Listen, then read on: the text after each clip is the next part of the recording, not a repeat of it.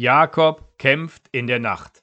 Heute erzähle ich eine Geschichte, die ist wirklich ein richtiger Mythos. So eine richtig uralte Geschichte, die da in die Bibel reingerutscht ist. Vielleicht fragt er, ja, ist die denn wirklich passiert? Ich möchte das später beantworten.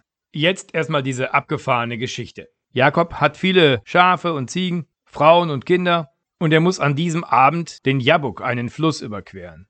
Und er bringt alle rüber, einen nach dem anderen, und als er alles geschafft hat, kehrt er nochmal auf die andere Seite zurück, um zu gucken, ob er alles hat, und da überfällt ihn ein Mann. Und er kämpft mit ihm. Die ganze Nacht kämpfen die. Und da schlägt der Mann, der den Jakob angegriffen hat, der schlägt ihm auf die Hüfte und er renkt sich die Hüfte aus, hat große Schmerzen, aber er kämpft weiter und dann sagt der Mann, der Morgen kommt. Lass mich gehen.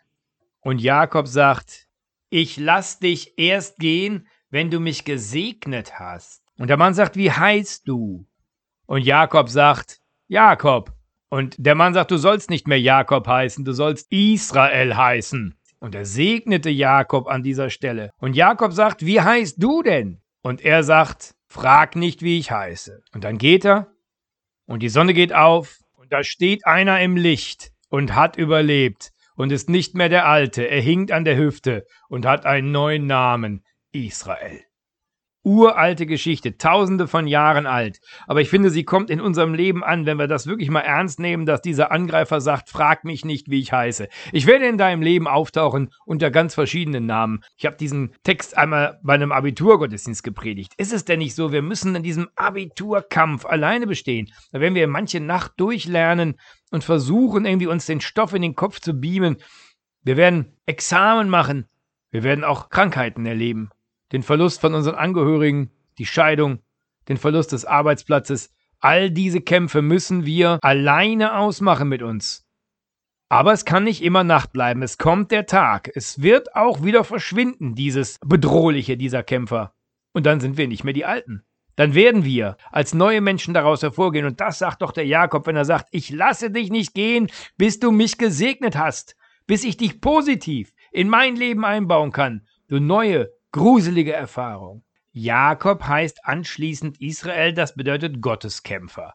Also hat er doch mit Gott gekämpft? Oder war es doch ein Angreifer anderer Art und Gott war auf der Seite des Jakob? Jedenfalls am Ende ja, als die Erfahrung umgemünzt wird in Segen. Und Segen kommt von Gott, das steht wohl fest. Tja, lass uns doch den Mythos einfach den Mythos sein lassen und ihn mit unserer eigenen Erfahrung füllen. Und das ist ja dann auch noch die Antwort auf die Frage, die ich noch schuldig bin. Ist diese Geschichte wirklich passiert? Ja, in deinem und in meinem Leben, jeden Tag.